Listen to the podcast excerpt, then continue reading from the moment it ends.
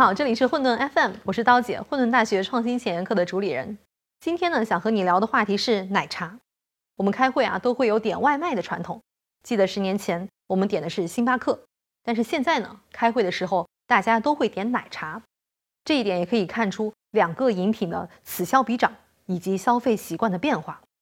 那拿今年来说，这两个行业就有点冰火两重天的味道。咖啡领域有瑞幸财务造假。后来呢，又有 Costa 慢咖啡的必点潮，但是反观奶茶领域，喜茶、奈雪的茶、乐乐茶等品牌纷纷获得过亿融资，成为资本市场的宠儿。业界也纷纷看好中国茶饮将会出现下一个星巴克。相对于咖啡的百年历史，奶茶进入中国大陆其实要晚得多。九零年代以后，我们喝的是冲泡型的奶茶产品，而如今我们熟悉的街边奶茶店业态，直到一九九六年。台湾品牌仙踪林和快可丽先后在上海开出直营店后，才慢慢普及。有统计显示啊，目前新中式茶饮与现磨咖啡市场的规模都在九百亿人民币左右，两者大体相当。那是什么魔力让奶茶在二十多年的时间里迎来了爆发式增长，追上了有百年底蕴的咖啡呢？首先，我想说，奶茶比咖啡更容易上瘾，因为奶茶含有糖、脂肪和咖啡因这三大成瘾成分。特别是糖，科学研究表明，糖分影响体内的荷尔蒙，使得大脑无法发出饱腹的讯号，越吃越上瘾，越上瘾越吃。还有一位法国科学家曾经做过一项试验，让小白鼠在糖与可卡因之间选择，已经有了毒瘾的小白鼠们居然都选了糖，因为大脑中负责感受糖的神经受体是可卡因的十四倍，所以啊，爱喝奶茶可能是对糖上了瘾。其次呢，奶茶在产品体验上的进步太大了。在这里，在这里，我想引用徐晓辉老师的一些观点。徐老师是营销专家，还曾经是每日优先的前 CMO。他在混沌讲过一堂喜茶案例的课程。他曾经在课程里做过如下的分析：第一呢，原料的改进。喜茶抛弃了原来传统奶茶店用茶末、茶渣制作茶底的做法，引入了大红袍、铁观音等更优质的茶叶。在底茶萃取的方式上呢，也用了更加专业的设备，每个茶袋只用一次。其他配料呢，也尽量保证高品质，比如说用新鲜的牛奶、天然的动物奶油，搭配新鲜的水果。一杯喜茶的成本占到奶茶的售价高达百分之四十，而星巴克的咖啡大概只有百分之十六左右。不计成本的堆料，也是一线的奶茶品牌售价敢对标星巴克等国际大牌的底气来源。那第二呢，是口味的丰富。如今啊，新中式奶茶加入奶盖、水果、黑糖等，已经是基础的标配。芋头、椰片、芝麻、燕麦、芦荟等小料的搭配，极大的丰富了口感和层次。有统计表明啊，现在市面上奶茶的口味搭配已经超过了三千种。相比较而言，咖啡可选的口味就略显得有些单调了。那做出了好产品，就会有好口碑。我们再来说说口碑的影响。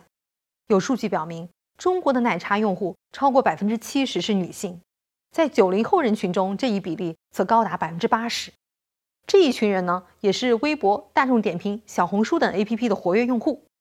喜茶相比咖啡，包装更加有格调，于是打卡喜茶成为了时尚，成为一种人设增强的朋友圈仪式。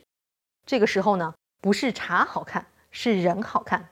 剖喜茶合照。增加了这群人的谈资，成为了他们的社交货币。那企业在营销上又主动做了些什么呢？对于喜茶来说，最知名的是通过排队效应形成的饥饿营销。最开始，喜茶不支持外卖，也不支持自取的点单，很多流程都需要纸质单据，不支持二维码扫码。很快，喜茶火爆排队的场景就成为了讨论的热点，也上了新闻。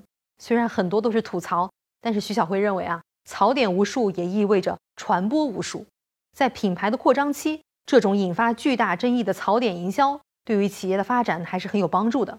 只要掌握一个平衡度就好了。那说到这里，你可能还会觉得缺了点什么？